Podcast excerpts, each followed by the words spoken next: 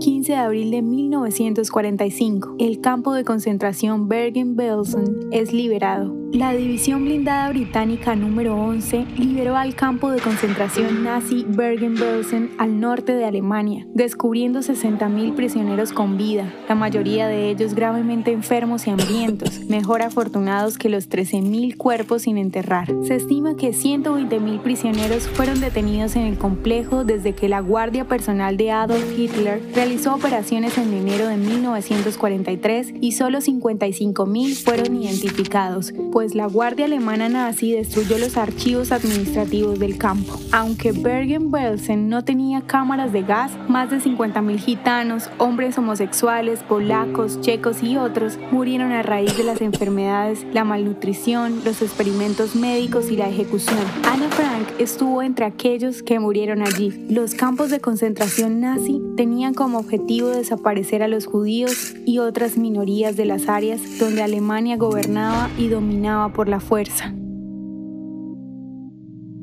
¿Te gustaría recibir estos audios en tu WhatsApp? Compartimos nuevos episodios todos los días.